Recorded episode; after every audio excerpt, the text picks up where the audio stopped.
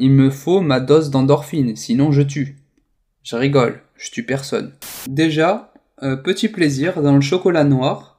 J'ai bien dit chocolat noir. Vous baladez en forêt et là vous tombez sur quoi? Un ours.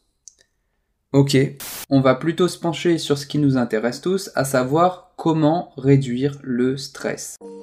Vous écoutez le podcast Des Stress, l'émission de ceux qui veulent prendre le contrôle de leur bien-être pour pouvoir vivre une vie calme, sereine et gérer leur stress quotidien.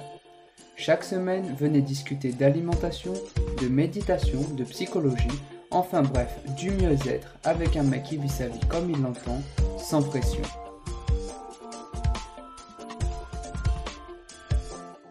Bien le bonjour et bienvenue sur le podcast Destress, le podcast qui te propulse sur le nuage de la détente.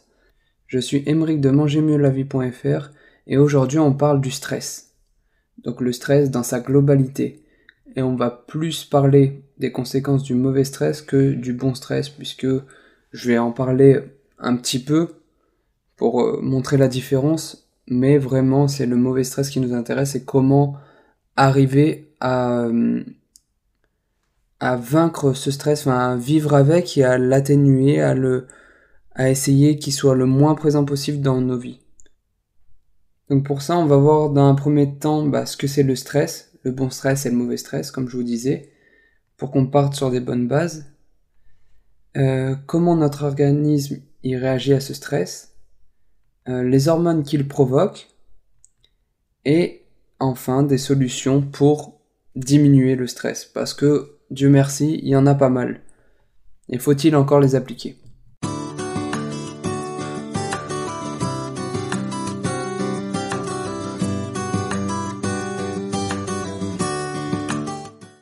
Le stress, c'est quoi? Je l'ai dit tout à l'heure, il y a le bon stress et le mauvais stress. Souvent, on emploie le mot stress pour parler du mauvais stress. On va pas dire juste stressé quand c'est euh, quelque chose de bénéfique. Le bon stress, on va vite fait parler de ça. Donc c'est, on l'appelle aussi euh, E-stress. Donc euh, vraiment tout collé. Mais bon, je vais dire bon stress parce que si je dis le stress, on n'entend pas vraiment la différence entre le stress et le stress. Vous voyez? Alors que je parle de deux choses différentes. Bref. Du coup, ce bon stress, c'est un stress qui est moteur. Et pour donner un exemple direct, euh, vous prenez la voiture et il va y avoir un accident, vous devez éviter un piéton qui traverse n'importe où, comme ils le font bien souvent, qui traverse n'importe où, donc euh, situation d'urgence, il faut freiner rapidement, et là donc c'est une situation qui est stressante, donc votre corps, votre euh, système nerveux va réagir en, fonction de ça, et donc vous allez vite appuyer sur le frein pour éviter de l'écraser, parce que sinon, eh ben, en fait, bah, vous aurez de gros problèmes. Et pour la personne, surtout pour la personne au final, mais vous aussi avec la justice, enfin bref, c'est pas le sujet. Vous savez que écraser des gens, c'est pas bien. Donc voilà, dans ce genre de situation, donc c'est un stress qui va être moteur puisqu'il va vous faire réagir vraiment très vite à une situation euh, d'urgence. Voilà, donc c'est vraiment dans une situation d'urgence, on est stressé quand il faut réagir euh, très vite. Euh, pour prendre un autre exemple, où vous avez votre vie en danger, parce que là c'est pas forcément en danger, mais plutôt la vie de quelqu'un d'autre. Mais bon, vous vous baladez en forêt. Bon, je vous dis, hein, vous imaginez parce que bon, ça, ça, la, situation que je vais vous donner, ça n'arrive plus. Hein. Vous baladez en forêt et là vous tombez sur quoi? Un ours. Ok. Donc, euh, bah un ours, euh, forcément situation d'urgence, on n'a pas envie de se faire bouffer. Résultat, et ben montée d'adrénaline, etc., etc. Donc je vais en parler plus tard, ça, de, des hormones, mais situation d'urgence, soit vous combattez, mais bon, j'imagine que combattre contre un ours, c'est pas ouf, sauf si vous avez une arme. Euh, soit vous fuyez, ou il y en a aussi qui se figent en fait, à cause de la peur, voilà, du stress, euh, chacun réagit comme il veut. Mais en gros, dans le cas où vous allez fuir, où, où, vous allez combattre, et eh ben là il y a tout votre corps et votre système nerveux aussi qui se met en route pour justement faire face à ce danger et pour survivre en fait. C'est vraiment la survie qui prime. Donc ça c'est dans des situations euh, avant, enfin quand on était en danger avant, il se passait ça quand on était confronté à des animaux sauvages, etc. C'est ce qui se passait. Et aujourd'hui, donc comme je l'ai dit, il y a le cas de, des trajets en voiture qui peuvent être euh, stressants quand il y a beaucoup de monde en ville, etc., qu'il y a beaucoup de voitures, que ça klaxonne. Bref, tout ça, ça fait des stress. Mais il y a aussi euh, un bon stress qui est lors des entretiens. Par exemple, entretien ou un examen, etc. Donc là, souvent, on a la petite boule au ventre avant et, tout ça. Mais le stress peut être moteur dans ce cas-là parce que ça dépend comment vous voyez la situation. Si vous voyez la situation comme un défi, comme quelque chose à franchir, etc., que vous êtes motivé à le faire, que vous êtes déterminé à réussir, là vous allez sentir un stress avant et pendant l'épreuve, moi ça m'a souvent arrivé, pendant l'épreuve ou pendant euh, votre oral, euh, de passer devant plein de gens, etc., euh, ou devant un entretien, enfin bref, quand vous devez vous exprimer devant des gens, et eh ben là, vous allez vous sentir plus serein et vous allez faire la meilleure prestation que vous auriez jamais fait euh, sans, ce stress justement. Donc c'est là que le stress est moteur parce que vous voyez la situation comme un défi et non comme quelque chose de grave que vous n'arriverez pas à surmonter, qui vous bloque. Justement là du coup, il passe en mauvais stress parce que vous êtes figé devant une situation euh, qui vous fait peur en fait. Donc vraiment la, manière dont vous vous appréhendez une situation, ça va totalement changer le style de stress. Soit ça va être un stress destructeur, donc qui vous fige, euh, trou noir en public, quand vous avez une récitation à faire, j'en sais rien. Ou soit ça va être un stress moteur, où là vous allez tout déchirer tout simplement. Donc voilà pour ce qui est du bon stress, et un petit peu du mauvais stress. Mais en fait le truc c'est que aujourd'hui dans notre société actuelle, eh ben le stress il est omniprésent, il y en a de partout, tout le temps, tout le temps, tout le temps. Donc en fait, là où le stress normalement c'est fait pour l'urgence, pour la survie, etc. Et eh ben maintenant c'est tout le temps là en fait. Donc on, on, est constamment stressé, donc nos corps ils fonctionnent constamment en état de stress. Donc ce qui veut dire qu'on parfois on n'a pas, enfin ça dépend. Les gens réagissent différemment euh, au stress. Il y en a quand ils sont stressés ils vont beaucoup manger, il y en a d'autres, au contraire, ça coupe la faim. Mais quoi qu'il en soit, la société actuelle, il y a beaucoup de stress de partout. Euh, que ça soit, donc comme je l'ai dit tout à l'heure, en voiture, avec les gens qui klaxonnent, les gens qui insultent au volant, etc. Bref, il y en a qui pètent même les plombs, qui vont aller frapper le gars qui a klaxonné. Enfin, j'en sais rien, moi, des situations de fou comme ça, on en entend souvent à la télé mais aussi par exemple euh, au travail. Euh, D'ailleurs, je vais vous dire un peu les chiffres après de, de ce qui est le plus stressant pour les gens. Donc, au travail, le patron qui met une pression de malade. Oui, il faut faire ça. Oui, il faut faire tant de ventes. Oui, il faut sortir tant de quantité. Enfin bref, du coup, nous, on est là en mode oh punaise, euh, ça craint, euh, je me fais engueuler. Donc, on le vit comme une situation dangereuse et stressante du coup. Donc voilà, notre corps, euh, ben voilà, on est stressé, on est stressé après du coup d'aller au travail parce qu'on a la pression du patron, de je ne sais qui. Et en fait, eh ben, euh, la boule au ventre les matins, enfin, pas envie. Après, à force, en fait, c'est la dépression qui s'installe. Hein. Un stress trop constant, qui dure trop dans le temps, ça emmène une dépression. Et pourquoi pas, ensuite, en plus c'est à la mode, hein, en ce moment on l'emploie pour tout et n'importe quoi, le burn-out. Après, au-delà du stress au travail, donc, et dans la rue avec les voitures et tout, il y a aussi le stress quotidien qu'on vit à la maison, qui peut être stressant si on est dans une relation euh, toxique, euh, que, euh, je sais pas, qu'on a peur de se faire taper sur les doigts par notre conjoint ou notre conjointe, les, bah, les engueulades, etc. si vous avez un bébé, ben voilà, le bébé qui pleure, c'est stressant. de je sais pas, il y a vraiment, il y a vraiment plein plein de, de causes qui est liées à ce stress constant dans, dans notre société actuelle. Donc pour être plus concret, voici les chiffres liés au stress. Donc 26% concernent le travail, 17% la famille, 16,3% la santé, 14% pour les finances, 2,5% l'école et le reste, donc 19,5%. Donc vous voyez, la plus grande source de stress pour les gens aujourd'hui, c'est quand même le travail. Donc c'est pour ça aussi que je lance ce podcast-là. Même si moi d'ailleurs, ça me stresse avant de, de commencer mon enregistrement et tout. Après bref, quand je suis en train d'enregistrer, ça se transforme en, stress moteur parce que je le vis comme un défi et je suis déterminé à réussir et je suis déterminé à vous aider le plus possible. Et donc c'est pour ça que je fais ce podcast aussi pour que vous soyez à l'écoute de votre corps, euh, de vous et vous posez les bonnes questions. Est-ce que je suis au bon endroit? Est-ce que je m'honore assez dans la vie? Est-ce que je mange bien? Est-ce que je fais des choses qui me permettent de prendre soin de moi en fait?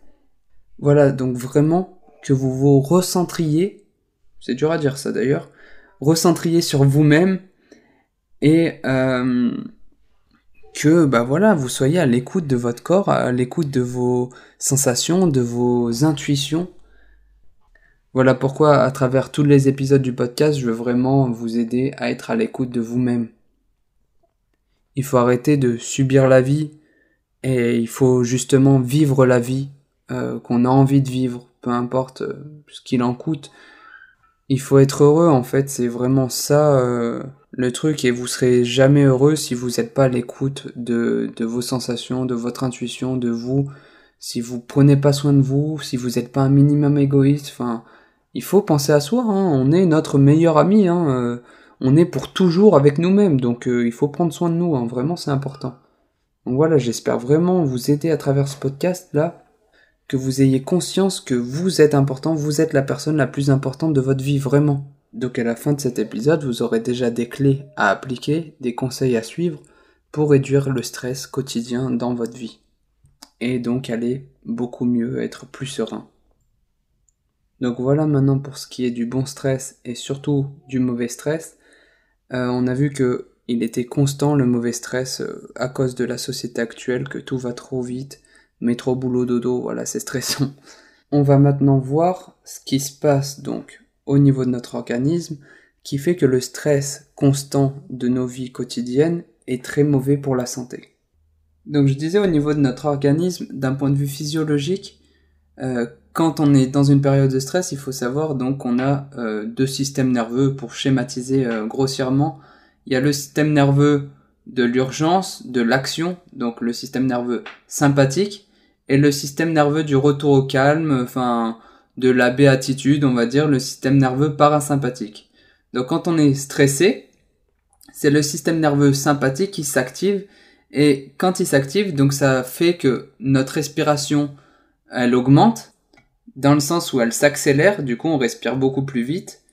C'est pareil pour ce qui est de notre rythme cardiaque, il s'accélère aussi. Et en fait ça c'est tout simplement pour la bonne raison, c'est qu'en fait on a besoin de plus d'oxygène pour alimenter les muscles. Parce que les muscles, pour créer de l'énergie, ils ont besoin d'oxygène. Et cet oxygène, elle est apportée par le sang. Donc ce qui fait que l'augmentation du rythme cardiaque fait que le sang circule plus vite dans tout notre organisme et là, du coup, le sang est redirigé plutôt vers les muscles. Parce que c'est eux qui euh, vont nous sortir d'une situation d'urgence, en fait. Donc ils ont besoin de plus de sang parce qu'ils ont besoin de plus d'oxygène, tout simplement. Et donc ça, cette augmentation aussi du rythme cardiaque, ça fait augmenter aussi la tension artérielle, en fait. Parce qu'on a plus de sang dans les artères. Donc, en fait, la pression artérielle augmente. C'est, hyper logique. Mais bon, du coup, il se trouve qu'on a plus de sang dans les muscles, etc. C'est hyper cool. Mais bon, dans notre société d'aujourd'hui, euh, je vois pas, enfin, dans le stress quotidien, etc., qui s'installe, qui devient chronique, eh ben, on n'est pas en danger de mort euh, tout le temps, en fait. C'est juste euh, une mauvaise adaptation de notre corps à la société actuelle, en fait. Donc, résultat, le sang est redirigé vers les muscles, comme je le disais, et donc, on a moins de sang qui irrigue nos viscères, donc tout notre système digestif en fait. Si on mange alors qu'on est stressé euh, constamment, déjà quand on est stressé, on ressent moins la faim. Donc ça indique bien que on n'est pas, c'est pas le moment de manger puisque soi-disant pour le corps à l'origine, il faut fuir ou combattre. Donc c'est pas le moment de manger. Mais là du coup, on ressent pas la faim, il y a moins de sang qui irrigue nos viscères, notre système digestif. Donc quand on mange dans cette période de stress, ce qui se passe, c'est que notre système digestif va faire n'importe quoi. On va laisser des nutriments, on va mal digérer, on va avoir des ballonnements ensuite. Enfin bref, du coup, on mange quasiment pour rien en fait parce que tout va être euh, euh, digéré n'importe comment en fait et assimilé par notre corps n'importe comment, voire pas du tout assimilé en fait. C'est pour ça que c'est hyper important de manger dans un endroit calme parce que c'est pour dire à notre corps là c'est ok, on est calme, on risque rien, c'est pas une ambiance stressante, tu peux manger tranquillement pour que le sang revienne vers le système digestif et puisse faire son travail bien comme il faut. Parce qu'il faut savoir, c'est qu'en période de non-stress, du coup, c'est que la, la, la, répartition du sang dans le corps, elle est pas vers les muscles, mais elle est vers nos organes digestifs, vers nos viscères en fait. Voilà, donc tout ça, je schématisais, mais c'est grosso modo ce qui se passe à l'intérieur de notre corps pour euh, que vous compreniez clairement euh, euh, l'impact du stress sur nos organes, sur notre organisme. Peut-être que vous l'aviez déjà remarqué d'ailleurs, c'est que le stress, d'un point de vue extérieur, ça se voit. Une personne stressée, on le voit. Et vous pouvez aussi le ressentir. Par exemple, une personne stressée, elle va avoir les trapèzes hyper tendus. Donc ça fait que en fait c'est des personnes qui ont un peu la tête rentrée dans les épaules. on peut avoir mal au lombaire aussi, on a des problèmes de concentration, de mémorisation. Ça peut aussi déclencher de l'eczéma chez certaines personnes. Une forte sudation aussi. Là, je vous ai cité les principaux problèmes liés au stress, mais la liste, elle est hyper longue. Je vais, je vais continuer cette petite liste euh, un, petit peu pour vous montrer à, à quel point ça peut aller loin, en fait. Donc, il y a les infections récurrentes, l'infertilité, impuissance sexuelle, mais aussi ça affecte les relations sociales, puisqu'on est plus irritable, euh, ça affecte la capacité d'écoute, on se replie sur soi-même, on perd l'esprit d'équipe. Donc voilà, en gros, euh, c'est les plus gros problèmes euh, qu'on va rencontrer liés au stress. Il faut pas le laisser s'installer, il faut arriver à le gérer pour le faire diminuer justement pour que notre système nerveux parasympathique se mette en route et qu'on puisse être serein, calme, tranquille, sans stress. Donc voilà ce que fait subir le stress à notre corps autant à l'intérieur qu'à l'extérieur. Maintenant, on va voir ce qui se passe au niveau des micronutriments, vitamines, minéraux et aussi au niveau du système hormonal en fait. Parce que je sais pas si vous le savez, mais en fait on est un peu les pantins, enfin pas qu'un peu, on est beaucoup les pantins de, de nos hormones. Et ça c'est facile à prouver parce qu'il y a une hormone de la faim, une hormone de la satiété, une hormone du sommeil et même une hormone du bonheur. Donc bref, vous voyez bien que euh, en vrai, euh, c'est nos hormones qui, qui pilotent euh, notre, notre machine. Donc pour commencer par les hormones, j'en ai parlé d'une tout à l'heure, c'était l'adrénaline. En fait, c'est cette hormone-là qui, qui a l'origine de, de tout ce qui se passe au niveau physiologique. Donc l'accélération du rythme cardiaque, de la respiration, la pression artérielle, etc. Enfin, en fait, c'est parce que le système nerveux sympathique se met en route, il va libérer cette hormone-là dans le corps et ça va entraîner cette réaction en chaîne. Mais cette adrénaline, elle est sécrétée, enfin elle est diffusée euh, que dans la première phase, donc dans le pic de stress au tout début. Après, l'adrénaline, elle n'est pas constante, elle redescend et elle s'arrête en fait. D'ailleurs, vous avez peut-être ressenti cette baisse d'adrénaline souvent parce qu'on a euh, les jambes qui tremblent. Moi, moi, ça se passe surtout au niveau des jambes. Je sais pas, c'est une sensation très bizarre. J'ai l'impression que mes jambes, elles me portent plus. Elles, euh, elles sont tétanisées un peu. Donc, je pense que ça le fait à plusieurs d'entre vous aussi. Mais voilà, ça, c'est euh, le fait que l'adrénaline euh, redescend. Aussi, dans ce pic de stress, dans cette phase d'alarme, il y a un minéraux qui intervient, c'est le magnésium. Le magnésium, il est hyper important. En fait, lui, il a une un effet anti-stress en fait. Donc en gros, on a quand on est stressé, du coup pour contrer le stress, on a un pic d'utilisation du magnésium et ce magnésium là en fait, après ben euh, vu qu'on a un pic d'utilisation dans l'organisme ensuite, quand on est plus stressé, quand on, revient à l'état normal, en fait, on n'a plus de magnésium pour pour euh, pour faire simple. on n'en a pas plus, mais disons que ça passe en dessous du seuil euh, normal. Et le magnésium, en fait, il est apporté uniquement par l'alimentation. Donc vous voyez bien que si vous avez une alimentation pauvre en magnésium, et eh ben en fait vous n'allez pas pouvoir faire face au stress parce que c'est lui qui participe activement au fait que votre stress va redescendre. Donc si vous n'approvisionnez pas votre corps en magnésium, et eh ben au prochain stress en fait vous allez rester stressé constamment puisque plus de magnésium.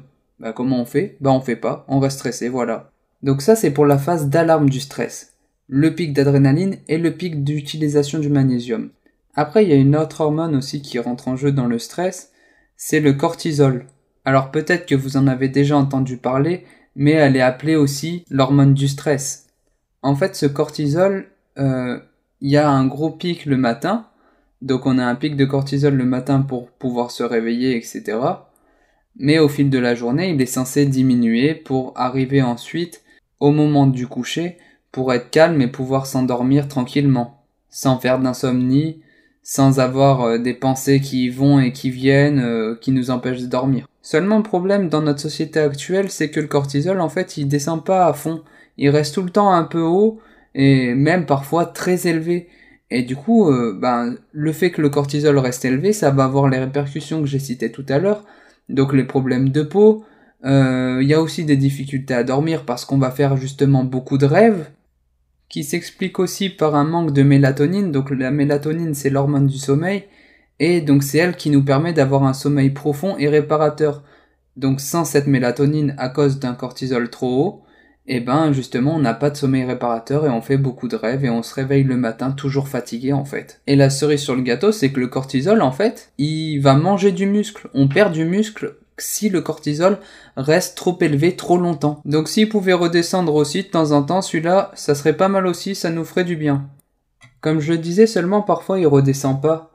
Et en fait, à force d'augmenter, d'augmenter, d'augmenter, eh ben il finit par redescendre, mais brutalement, d'un coup. Et c'est là, en fait, c'est à cette chute brutale du cortisol que se déclenche le burn-out. Donc qui est encore plus sévère qu'une dépression. C'est pour ça que c'est important, euh, avant d'en arriver là, d'apprendre à le réguler, à le faire redescendre, parce que s'il continue d'augmenter, en fait, on, va tout droit à notre perte, on va la tête droit dans le mur et ça fait un peu mal et ça serait bien dommage. Il y a une autre hormone hyper importante dans la régulation du stress et qui peut éviter aussi la dépression, ou justement s'il en manque conduire à une dépression, c'est la sérotonine. Et c'est euh, en fait euh, c'est une hormone oui mais c'est aussi un neurotransmetteur en fait. Et pour schématiser, le neurotransmetteur, c'est celui qui fait la connexion entre euh, nos neurones. Voilà. Donc cette sérotonine, elle a plusieurs rôles. Elle joue un rôle dans la régulation de l'humeur, dans le sommeil, et aussi, comme je le disais juste avant, un manque de sérotonine amène à une dépression. Enfin, ça peut être un des, un des facteurs qui fait qu'il y a une dépression. En fait, la sérotonine, il y a un pic de sécrétion, donc euh, de libération, on va dire, au moment du coucher. C'est elle qui fait revenir notre corps au calme et qui permet l'endormissement. Et donc, quand on a un stress qui emmène vers une dépression, c'est parfois parce que la sérotonine n'arrive plus à être sécrétée, elle est plus sécrétée, ou alors il y a une fuite quelque part, parce que ça arrive que notre organisme n'arrive pas à retenir en fait cette sérotonine. Et c'est pour ça que parfois, d'ailleurs, dans les antidépresseurs, il y a des, euh, ils appellent ça des recaptures en gros de sérotonine. Donc si on n'a plus de sérotonine, il n'y a plus de retour au calme, tout comme le magnésium finalement. Et donc on reste avec un cortisol élevé, on reste avec pas de sérotonine, donc pas de possibilité de retour au calme, en fait c'est un cercle vicieux. Après, ben, impossible de dormir, et puis on est de plus en plus fatigué, et donc ça stresse de plus en plus le corps d'être fatigué puisqu'il n'a pas la dose de repos. Enfin, vous voyez, c'est vraiment un cercle infernal. Hein.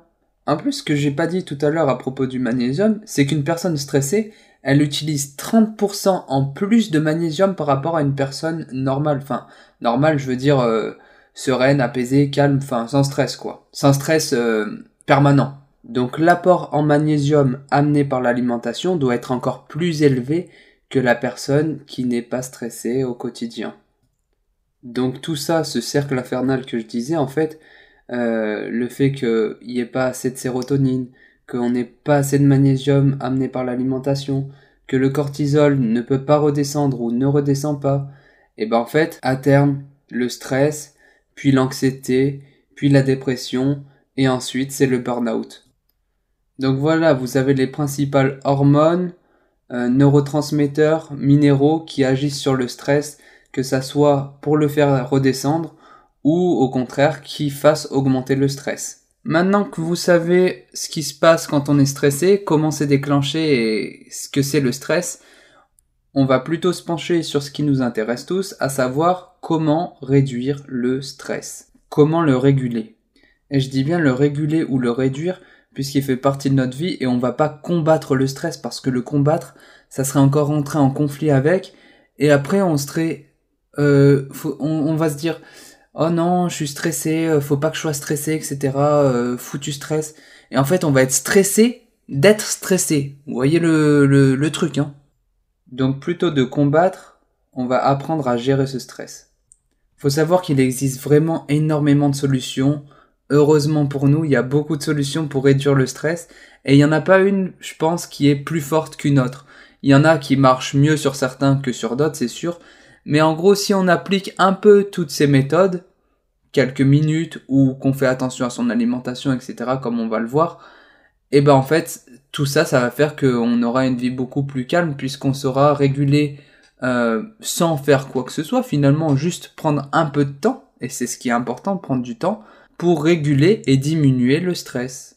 En appliquant toutes ces méthodes, ou certaines d'entre elles, peu importe, mais au moins en faisant euh, l'effort de d'essayer, eh ben ça évite euh, de prendre des médicaments en fait, des antidépresseurs, etc. qui sont totalement euh, pas naturels du tout. Mais attention, hein, je dis pas qu'il faut jamais en prendre parce que dans certains cas euh, ça peut être une grosse aide, mais justement avant d'en arriver à ces antidépresseurs, etc., il y a tellement plein de méthodes pour réguler le stress et le diminuer que ça serait bête de s'en passer et directement de passer par des méthodes plus dures en fait. Donc la première solution que j'ai envie d'aborder avec vous, c'est la méditation. Donc oui, au début moi ça m'a fait peur aussi, je me disais euh, c'est les fous qui méditent, c'est des mecs qui sont totalement à l'ouest, etc. Mais au final, je me suis rendu compte que ça faisait beaucoup, beaucoup, beaucoup de bien. J'avais une meilleure concentration, j'étais plus à l'aise avec moi-même, euh, j'avais euh, moins de perte de mémoire, j'étais plus serein dans ma vie tous les jours. Moi, j'étais une personne qui était tête en l'air, et ben terminé. Euh, bon, ça m'arrive, hein, je vous cache pas, comme tout le monde. Mais en soi, avant, c'était vraiment beaucoup, beaucoup. j'étais vraiment une grosse tête en l'air, et maintenant, c'est quasiment terminé. Hein. Euh, je suis passé de tête en l'air à tête sur les épaules. Donc maintenant, scientifiquement, la méditation, ça a été prouvé que ça avait une forte, forte action sur la réduction du stress et sur bien d'autres domaines encore. Hein. Mais je vais pas trop parler de la méditation dans ce podcast-là, puisque dans le podcast suivant, justement, j'ai eu euh, l'honneur d'avoir euh, Moutassem Amour, qui est pratiquant de la méditation et qui est enseignant de la méditation, et avec qui on détaille plus le sujet euh, c'est carrément le, sujet de tout l'épisode du podcast, donc euh, allez l'écouter et, vous aurez vraiment des outils à appliquer euh, pour commencer la méditation et commencer déjà à réduire votre stress. Après, si j'ai une petite recommandation, moi j'ai bien aimé, c'est sur Netflix en fait, si vous avez Netflix bien sûr, et eh ben vous pouvez écouter Le cerveau en bref, l'épisode 4, il parle de méditation de pleine conscience justement, c'est celle que je pratique personnellement. Et en fait, ils expliquent et ils montrent euh, scientifiquement ce qui se passe dans le cerveau et pourquoi ça réduit le stress et pourquoi on est mieux dans ses baskets, etc. Donc allez le voir, je vous y encourage. Après, en solution numéro 2, il y a la cohérence cardiaque. Pour faire simple, en gros, c'est de rentrer en cohérence avec les rythmes du battement du cœur. Parce qu'en fait, le cœur, c'est le, c'est le cœur, pas de, pas de blague. le cœur, c'est le cœur de nos émotions, en fait. C'est vraiment euh, le chef d'orchestre de nos émotions. Euh, une preuve facile, c'est euh, quand une quand on sait pas quoi faire de notre vie, par exemple, bah, ou qu'on hésite sur tel ou tel choix, il y a une personne toujours qui va nous dire, bah, qu'est-ce que tu ressens au fond de toi, qu'est-ce que ton cœur te dit de faire? Donc voilà, ça c'est un petit exemple pour dire que vraiment, quand on pense émotion, on pense au cœur. D'ailleurs, c'est le symbole même de, de l'amour, le cœur, qui est une très très forte émotion, qui est l'amour. Enfin, bref, c'est peut-être plus qu'une émotion, mais c'est pas le sujet du podcast. Tout ça pour dire que le cœur, c'est le chef d'orchestre de nos émotions. Et pour entrer en cohérence avec ce chef d'orchestre-là, il faut se concentrer sur notre respiration. Et quand on est stressé, comme je le disais tout à l'heure, notre rythme cardiaque augmente, la respiration s'accélère, et en fait, le fait de se prendre conscience de notre respiration et de dire ok, tout va bien, je respire calmement, lentement, ça va envoyer un message au cœur, au cerveau, au système nerveux euh, sympathique que en fait il faut mettre en route le système nerveux parasympathique pour se calmer en fait. Et donc d'influencer consciemment euh, notre euh, le système nerveux qui va se mettre en place pour revenir au calme en prenant soin de respirer lentement, calmement. On inspire lentement et on expire lentement aussi. Là, ça va envoyer le message, ok, pas de danger, tout est calme, tout va bien. Et du coup, le combo parfait, c'est de le faire seulement 5 minutes, c'est rien 5 minutes. Que ça soit à votre pause au travail, avant de dormir, euh, en vous réveillant le matin. Voilà, plusieurs fois par jour c'est l'idéal, mais si déjà vous pouvez le faire qu'une fois, bah en fait, même si vous le faites euh, tout le long de la journée, ça envoie plusieurs fois dans la journée que c'est ok, votre respiration est lente, donc il n'y a pas besoin de stresser. Le corps est calme, il n'y a pas de danger. Je suis dans un endroit calme, serein, où je peux me détendre. Après, en troisième solution, j'aimerais vous parler de quelque chose de incroyable, vraiment, euh, que je pratique plusieurs fois par jour, même euh, sans maintenant m'en rendre compte, c'est devenu une habitude. En fait, c'est la gratitude. Donc ça paraît bête à dire, mais vraiment ça agit pas seulement sur le stress, mais ça agit sur le bien-être en général, sur, le bonheur, sur le bien-être en fait. Donc vous pratiquez peut-être déjà la gratitude ou pas encore, mais en fait la gratitude c'est quoi? C'est le fait de prendre conscience que de ce qu'on a déjà. Parce que bien souvent on entend dire, euh, il y a une expression qui dit euh, on se rend compte des choses qu'on avait quand on les a plus. Et en fait, c'est vraiment vrai. Et la gratitude, ça empêche ça justement. Donc c'est prendre conscience que voilà, euh, qu'il y a des trucs qui sont maintenant anodins pour nous, mais en fait qui ne le sont pas du tout. Et d'en prendre conscience, de se dire waouh, ben merci. Euh, pour donner des exemples, par exemple, là je suis en train d'enregistrer ce podcast tranquillement.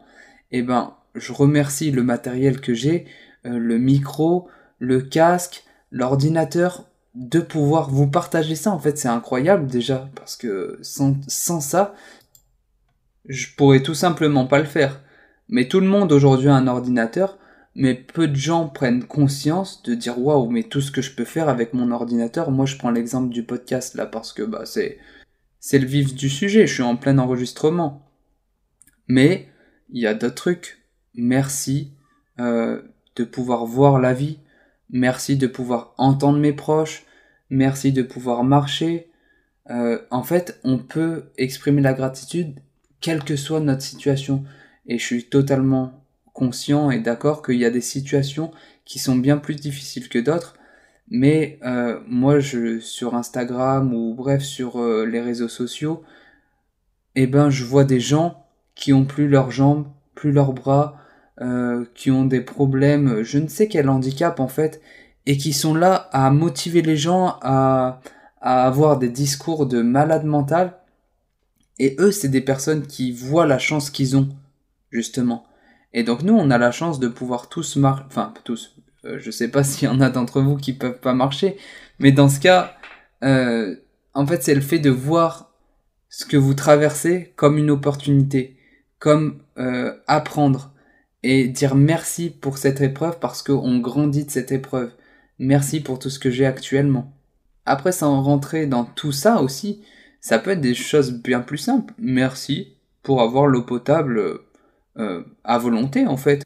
Merci pour avoir un lit dans lequel dormir ce soir. Voilà, c'est vraiment, c'est vraiment simple.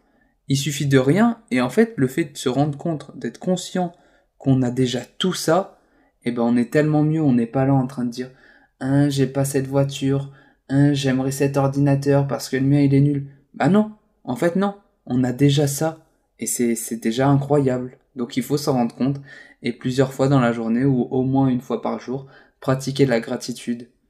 Moi personnellement, dans ma routine du matin, euh, j'écris des phrases pour lesquels j'ai de la gratitude ce matin, à ce moment-là. Et ça m'aide vachement à démarrer une bonne journée. Je pars déjà euh, d'un regard positif sur la journée. Après, euh, je vais faire un podcast à mon avis sur la gratitude parce que c'est vraiment un sujet qui me tient à cœur et j'aimerais euh, vraiment vous partager ça. Essayer d'avoir quelqu'un avec qui faire ce podcast d'ailleurs pour vous parler au mieux avec un point de vue de quelqu'un qui s'y connaît vraiment en gratitude, pas seulement de ma propre expérience, mais vraiment qui puisse vous expliquer dans les détails ce qui se passe avec la gratitude. Maintenant, quatrième solution, en fait, j'ai donné un ordre là dans les solutions, mais il n'y a pas vraiment d'ordre, hein, comme je l'ai dit tout à l'heure. Toutes les, les, solutions se valent. Hein, il n'y en a pas une plus forte que l'autre. Elles sont toutes au même niveau. Du coup, en quatrième solution, euh, je voulais vous parler de la nutrition, bien sûr, de l'alimentation. Il y a plein de manières différentes de se nourrir, euh, mais la meilleure manière, c'est de manger. Vous le savez, hein, je vais pas réinventer la roue.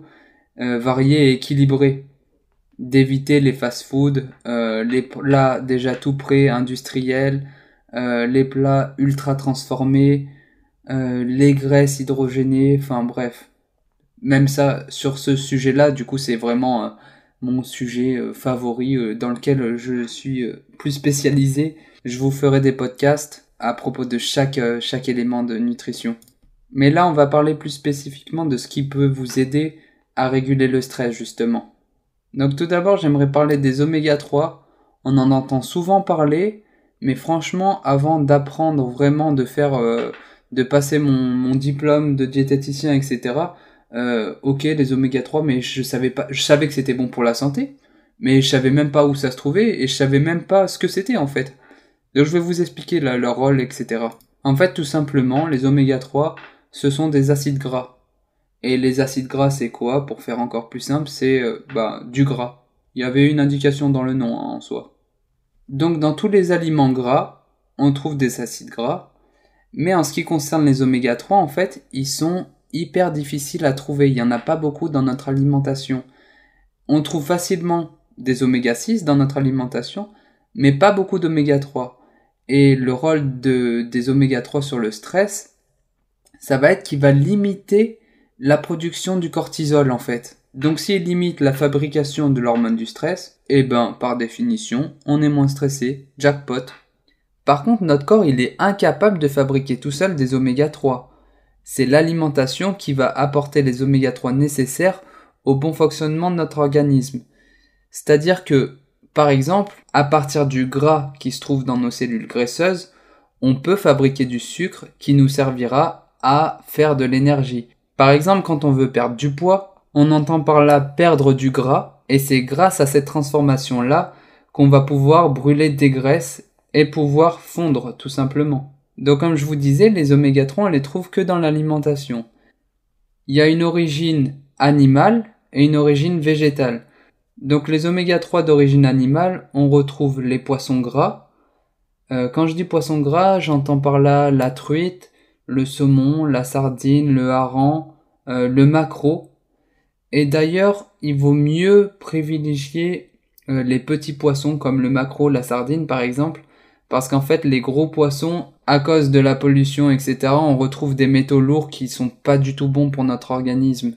Donc il vaut mieux privilégier les petits poissons aux gros poissons. Maintenant pour les sources végétales, on en retrouve dans les huiles, donc les huiles les plus riches en oméga 3, c'est l'huile de colza, l'huile de noix, l'huile de lin, par exemple. On en retrouve aussi dans les graines comme euh, la noix de cajou, les amandes, euh, la noix de Grenoble, euh, les graines de lin aussi d'ailleurs. Donc voilà, vous voyez un peu tout ça, on appelle ça les fruits et graines oléagineuses. Aussi pour l'alimentation, donc comme je l'ai dit tout à l'heure, il fallait qu'on ait une source de magnésium ou des aliments riches en magnésium. Donc je vais pas en reparler du magnésium puisqu'on en a parlé tout à l'heure. On a quand même bien détaillé. Donc le magnésium, on le retrouve où? Déjà, euh, petit plaisir, dans le chocolat noir. J'ai bien dit chocolat noir. je veux pas parler des tablettes Milka, chocolat au lait, etc. C'est vraiment le noir à partir de 70%. Là, c'est, c'est intéressant. Donc vous pouvez manger un carreau de chocolat noir par jour Un carreau de chocolat noir, c'est environ 10 grammes. De toute façon, euh, c'est des tablettes de 100 grammes, il y a 10 carreaux, donc vous faites le calcul, c'est un carreau. Un carreau par jour de chocolat noir, c'est bénéfique pour euh, l'apport en magnésium et pour du coup réduire le stress. Dans certaines eaux minérales aussi, ça peut être un bon apport en magnésium. Euh, je pense à notamment euh, l'épar, qui est une bonne source de magnésium. Après, il faut pas en abuser parce que le magnésium aussi, ça a des effets, euh, comment dirais-je, des effets qui facilitent tout simplement le transit intestinal, si vous voyez où je veux en venir. Donc à ne pas abuser trop de ces eaux-là. Mais en cas de constipation, petite parenthèse, ça peut être pas mal. Pensez-y. On en retrouve aussi dans les céréales, autre parenthèse, je parle pas des céréales du petit-déj, bien sûr, qui sont euh, que du sucre et qui sont à éviter le plus possible. C'est dans les aliments que je parlais, ultra transformés, etc., trop sucrés, machin, qui nuisent à votre santé. Je veux bien sûr parler euh, du blé et tous ses collègues. On retrouve du magnésium aussi dans les légumes à feuilles et aussi dans les graines oléagineuses, comme j'ai dit tout à l'heure, amandes, etc. Donc là, vous pouvez y aller. Bon, faut pas abuser parce que c'est des aliments riches, du coup, vu qu'ils sont quand même gras. Mais vous pouvez y aller quand même une ou deux poignées par jour. Ça fera du bien pour les oméga 3 et pour le magnésium. Donc, euh, très conseillé. En cinquième solution, une solution simple, efficace, le sport. Oui, c'est plus fatigant, mais ça fait du bien quand on le fait bien justement. Je sais pas si certains d'entre vous font régulièrement du sport, mais au début on a du mal à s'y mettre et puis après on, se sent tellement bien, tellement mieux, tellement rechargé en énergie, etc. C'est vrai que c'est paradoxal d'être, d'avoir fait du sport, d'être vidé physiquement, mais d'avoir une énergie mentale débordante. Et en plus le sport, euh, ça permet de d'avoir une meilleure santé physique, d'augmenter ses capacités respiratoires, euh, de d'entraîner son cœur à l'effort, donc de le d'en prendre soin. Ça permet aussi de réduire le stress, donc d'augmenter notre santé mentale, de l'améliorer. En fait, ce qu'il faut savoir, c'est qu'après une séance de sport, on a encore une hormone qui est libérée, qui s'appelle l'endorphine, et cette endorphine, elle agit un peu, donc je dis bien un peu, attention à ceux qui vont me dire ouais non c'est pas ça. Non, c'est juste un peu comme la morphine. Donc en gros, ça nous met sur un petit nuage de détente, de bien-être, on se sent léger, euh, serein, calme, apaisé, bref, tous ces mots là, ce champ lexical. Je pensais pas utiliser le mot champ lexical un jour dans, ma vie, mais euh, c'est fait. Bref, c'était une petite parenthèse, ce, ce, petit champ lexical, content de moi, tu vois. D'autant plus que pendant la pratique du sport, on peut pas être ailleurs, on est dans ce qu'on fait, donc du coup on laisse les problèmes de côté, on oublie un peu notre vie, notre quotidien et on est là dans l'instant présent et ça ça fait un peu comme la méditation de pleine conscience du coup on est conscient des mouvements qu'on fait qu'on exécute donc ça aussi ça nous permet de lâcher prise et de réduire le stress donc le sport c'est vraiment jackpot hein. Euh, ça améliore vos capacités physiques votre santé physique et votre santé mentale et votre capacité mentale à se dépasser aussi, à aller plus loin, à chercher toujours plus, à croire en vous, etc. C'est vraiment un, votre meilleur allié.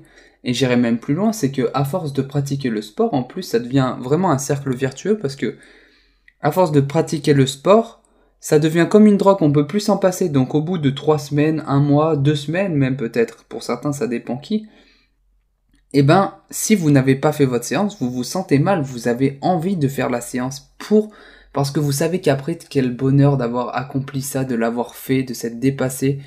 Enfin bref, c'est vraiment, enfin moi perso, je fais régulièrement du sport et euh, je peux plus m'en passer, hein. clairement, euh, c'est mort. Là, j'enregistre ce podcast, les salles de sport sont fermées. Croyez-moi que chez moi, à telle heure, tel jour, je fais du sport, hein. il me faut ma dose d'endorphine, sinon je tue. Je rigole, je tue personne. Sport et, et j'espère que vous aussi vous deviendrez addict au sport parce que ça me procure un bien-être euh, infini Enfin voilà, j'en ai terminé avec les solutions, ça en fait déjà pas mal que vous avez à essayer, euh, ça fait pas mal d'outils à utiliser.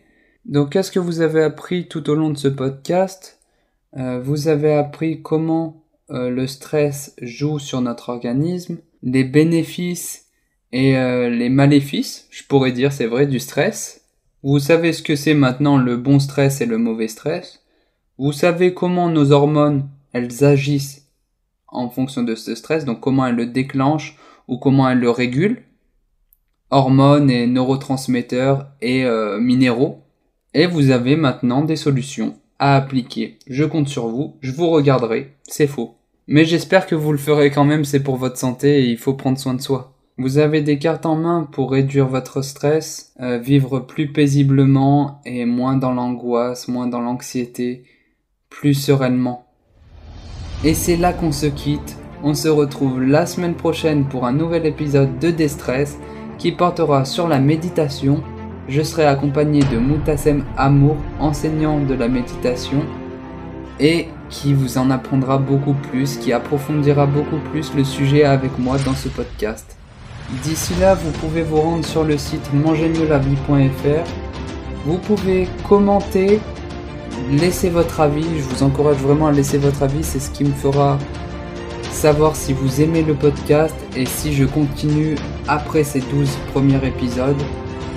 Donc merci de laisser un avis d'ailleurs à 5 étoiles. Hein. Franchement, euh, ça mange pas de pain. Vous pouvez aussi, si vous avez aimé le podcast, le partager à votre famille, vos amis, bref, qui vous voulez, euh, une personne que vous pensez qui en a besoin et qui ça peut intéresser. Et c'est tout pour moi. Je vous retrouve la semaine prochaine. Ciao, prenez soin de vous.